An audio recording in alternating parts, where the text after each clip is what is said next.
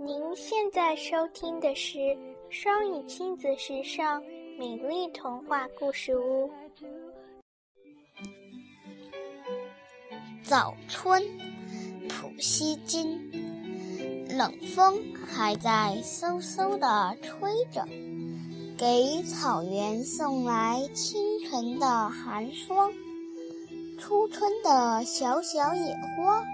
只不过刚刚出现在融雪的地方，从芬芳的蜜制的壳中，像来自奇异的东方的王国，就飞出了第一只蜜蜂，紧绕着早开的小花嗡吟。它是在打听美丽的春天。这尊贵的客人几时来临？草原是否很快的变绿？是否在白桦树的枝丛里，很快就长满胶质的嫩叶？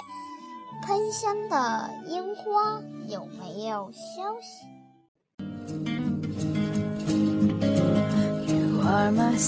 感谢收听。想收听更多中英文故事、童谣和每日朗读，请关注公众微信“双语亲子时尚圈”，也欢迎更多朋友参与和投稿。